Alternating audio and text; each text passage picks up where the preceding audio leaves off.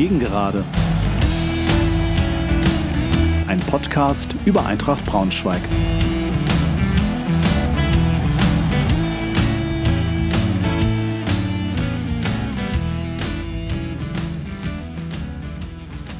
Hallo und herzlich willkommen zur neuen Folge meines Podcasts. Ich freue mich sehr, dass ihr wieder dabei seid. Heute mit einer Nachschau zum 17. Spieltag gegen den FSV Zwickau. Ich habe, wie in der letzten Folge beschrieben, das Konzept des Podcasts leicht überarbeitet, indem ich mich stärker auf die Analyse sowie auf die Vorstellung des nächsten Gegners fokussiere. Gegen Zwickau beschreibe ich also die Ausgangssituation, stelle euch die Aufstellung vor und gehe auf die wichtigsten Spielereignisse in der ersten und zweiten Halbzeit ein. Anschließend ziehe ich ein Fazit und versuche mich an einer Analyse. Ich spreche darüber, was mich nachdenklich stimmt, aber auch was mich hoffnungsfroh stimmt. Anschließend lasse ich wie gewohnt den Tribünentrainer in mir sprechen. Heißt, was ich tun würde, wenn ich Marco Antwerpen wäre. Am Ende gibt es dann den Ausblick auf das nächste Spiel gegen Waldhof Mannheim.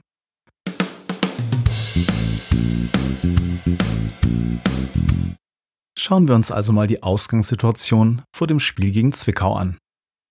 Zwickau kommt als Tabellenneunter an die Hamburger Straße. In den letzten fünf Spielen gab es zwei Siege, ein Unentschieden und zwei Niederlagen. Sie haben mit Torwart Johannes Brinkies einen guten Rückhalt im Tor und mit Elias Huth mit sieben Treffern und insgesamt zehn Scorerpunkten einen sehr gefährlichen Stürmer in ihren Reihen, sowie mit Fabio Vitteriti einen torgefährlichen Mittelfeldspieler mit fünf Treffern. Stütze der Abwehr ist der 30-jährige Christopher Handke. Eintracht ist Vierter, hat das erste Spiel unter dem neuen Trainer Marco Antwerpen mit viel Glück dank eines Doppelschlags von Mike Feigenspahn mit 2 zu 1 gewonnen.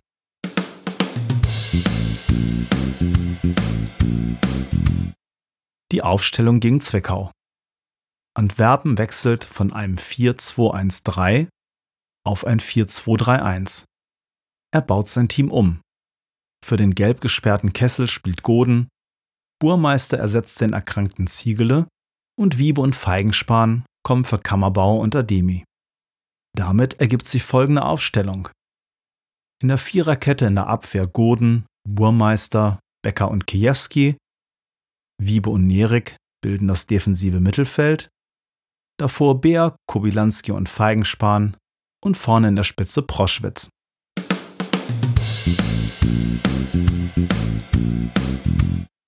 Dann mal hinein in die erste Halbzeit gegen Zwickau. Gleich in der dritten Minute. Eine Riesenchance. Bär setzt sich rechts durch, Brinkis kann seinen Schuss abwehren, der Ball kommt am Elfmeterpunkt zu Proschwitz, dessen Nachschuss leider links vorbeigeht. Fünfte Minute.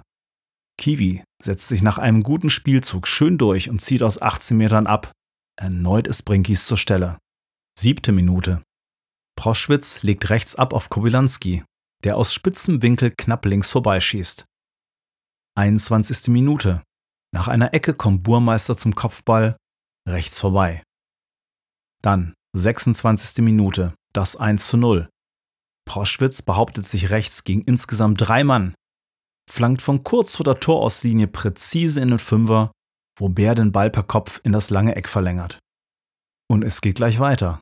In der 29. Minute. Langer Ball nach vorne. Kobilanski setzt nach und setzt den Torwart unter Druck. Bär rückt nach und fängt den Querpass von Handke ab. Passt eher unfreiwillig auf den freistehenden Kobilanski, der den Ball sicher einschiebt. 2 zu 0. Eintracht bleibt in der Folgezeit weiter dominant ohne dass es noch zu herausragenden Chancen auf beiden Seiten kommt. Mit viel Beifall geht es mit einem 2 zu 0 in die Pause.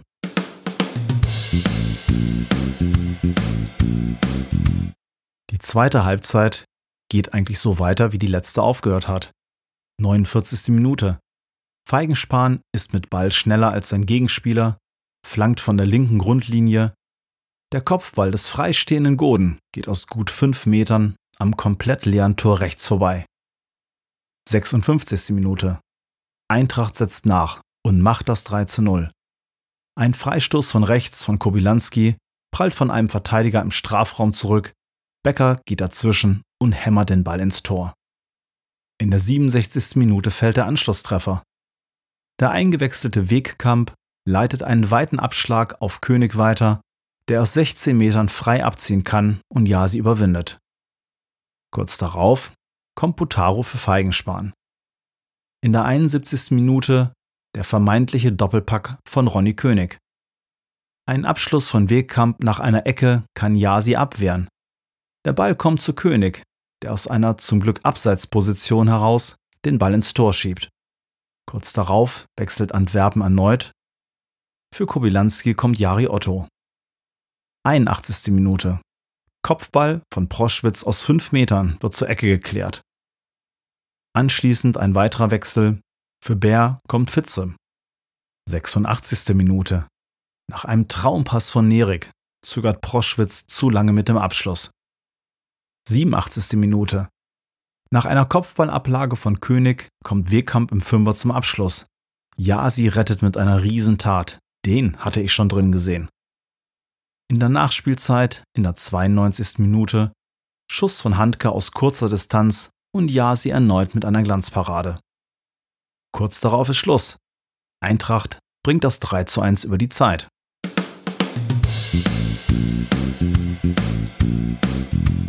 Fazit Nach starken 60 Minuten und einer hochverdienten 3 zu 0 Führung gerät Eintracht vermehrt unter Druck und muss am Ende noch etwas zittern. Wer weiß, wenn das 2 zu 3 nicht abseits gewesen wäre, wie sich das Spiel dann noch entwickelt hätte. Unterm Strich aber insgesamt ein verdienter zweiter Heimsieg unter Marco Antwerpen.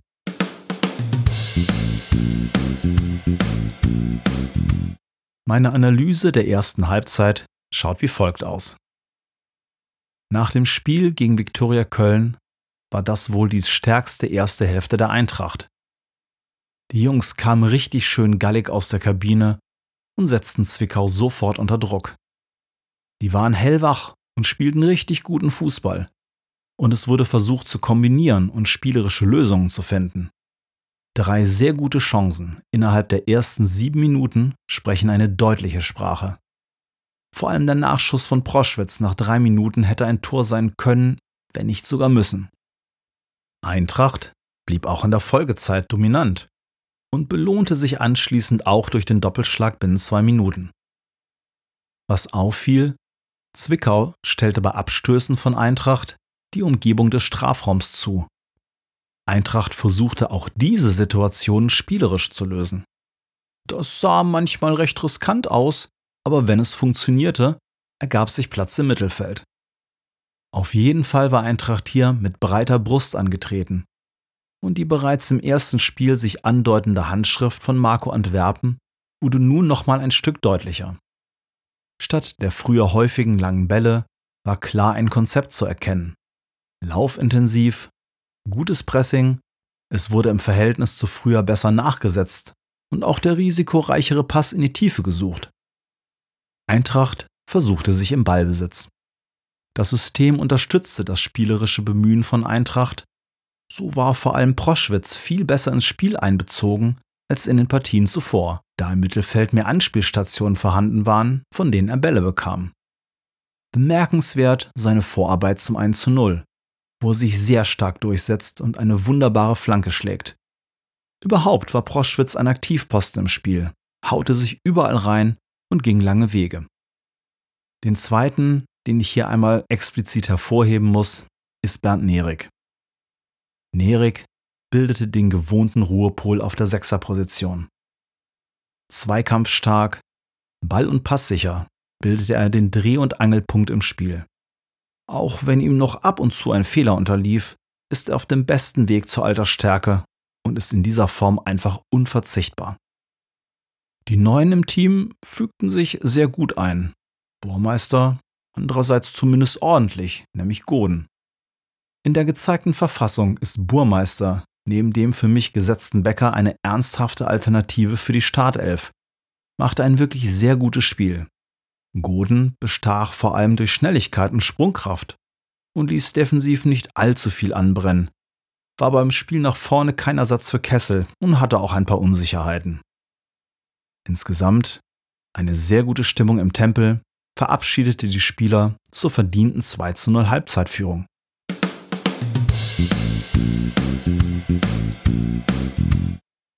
In der zweiten Hälfte änderte sich bis zur 60. Minute nicht allzu viel.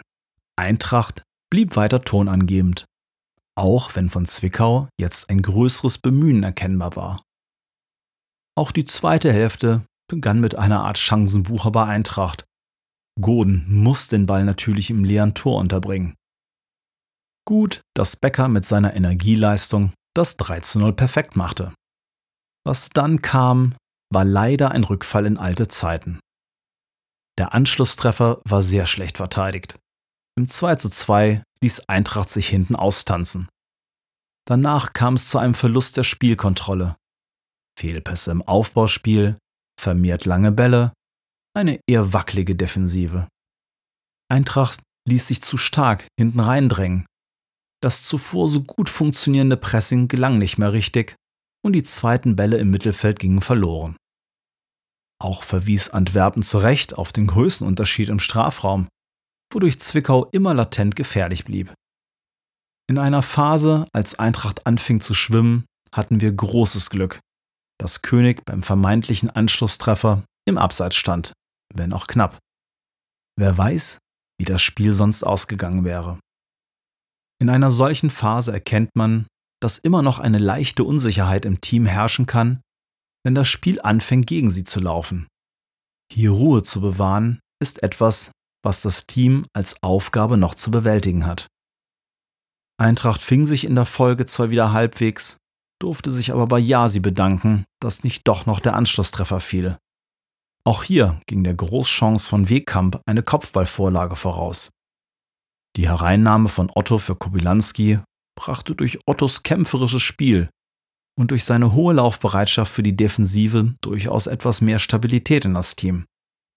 Am Ende machte Antwerpen durch die Einwechslung von Fitze für Bär nochmal etwas mehr dicht, was sicher eine gute Idee zu diesem Zeitpunkt war. Am Ende musste mehr gezittert werden als nötig, aber über die gesamten 90 Minuten gesehen war dies auf jeden Fall ein verdienter Sieg der Eintracht.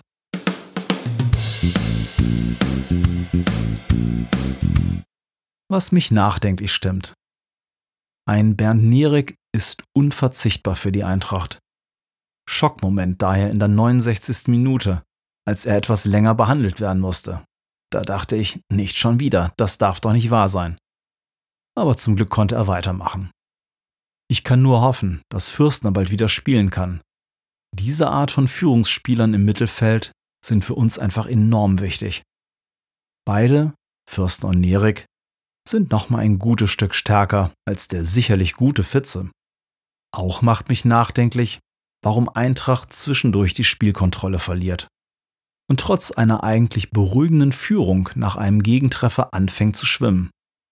Ich hoffe, das ist einfach nur eine Kopfsache, die sich mit zunehmender Dauer und Training unter Antwerpen löst. Defensiv müssen wir in jedem Fall noch zulegen. Hier ist noch nicht alles Gold, was glänzt.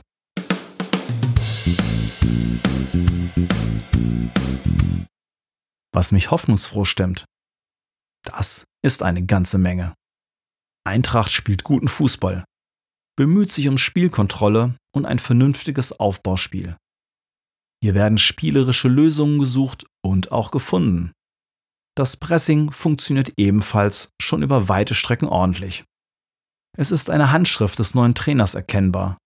Und diese gefällt mir ausgesprochen gut. Statt sich aus der Krise nur zu kämpfen, hat das Team begonnen, sich aus der Krise zu spielen. Da kann ich nur sagen, weiter so.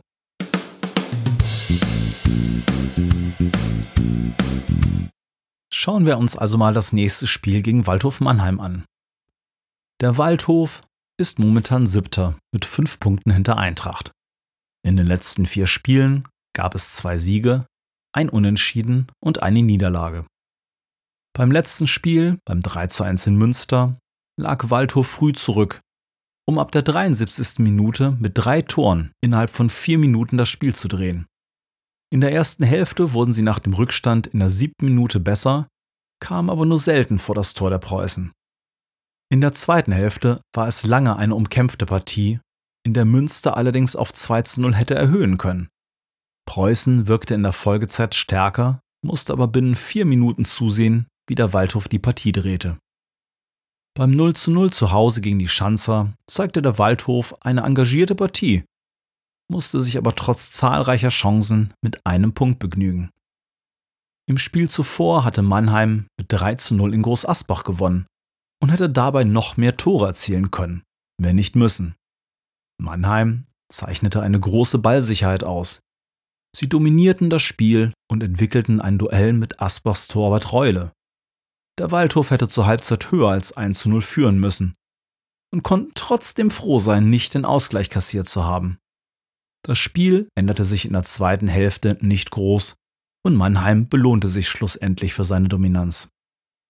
Zuvor gab es ein herbes 0 zu 3 zu Hause gegen Unterhaching. Dabei dominierte Mannheim zunächst und zog ein effektives Pressing auf. Ihre Überlegenheit ließ aber am Ende nichts Zählbares bei rausspringen. So stellte Unterhaching mit der Führung den Spielverlauf komplett auf den Kopf. Auch in der zweiten Halbzeit gelang erneut Haching in einer Druckphase von Mannheim ein Tor. Ein direkt verwandelter Freistoß entschied das Spiel endgültig für die Bayern. Im Spiel davor hat Mannheim bei Bayern 2 in Unterzahl das Spiel zunächst gedreht, kassierte aber in der Nachspielzeit noch den Ausgleich. In der ersten Hälfte verschoss Mannheim sogar einen Elfmeter. Insgesamt zeichnet Mannheim sich durch gutes Pressing aus und eine sehr gute Spielanlage. Bemerkenswert, der Waldhof hat analog zur Eintracht unter Flütmann eine ausgeprägte Heimschwäche und ist in der Heimtabelle nur 17. steht dafür aber in der Auswärtstabelle an der Spitze. Mit 28 zu 22 Toren haben sie ein ganz ähnliches Torverhältnis wie die Eintracht mit 29 zu 21. Trainer Bernhard lässt gerne in einem 4-2-3-1 spielen. Torgefährlichster Spieler ist Dorian Diering mit vier Toren und 13 Scorerpunkten. Und wir treffen auf einen alten Bekannten. Gianluca Corte spielt im Mittelfeld und hat es in 15 Partien ebenfalls schon auf vier Tore gebracht.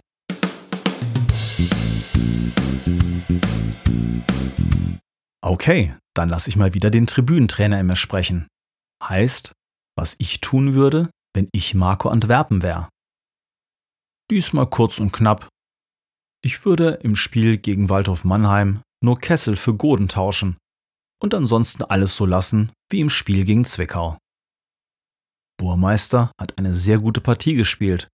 Er soll weiter seine Chance bekommen, zumal Ziegele zuletzt nicht 100% überzeugen konnte. Großen Anlass zu wechseln sehe ich also nicht. Ansonsten muss die Schwächephase nach dem Gegentor analysiert und besprochen werden. Hier müssen Strategien entwickelt werden, wie man in solchen Phasen mehr Sicherheit bekommt.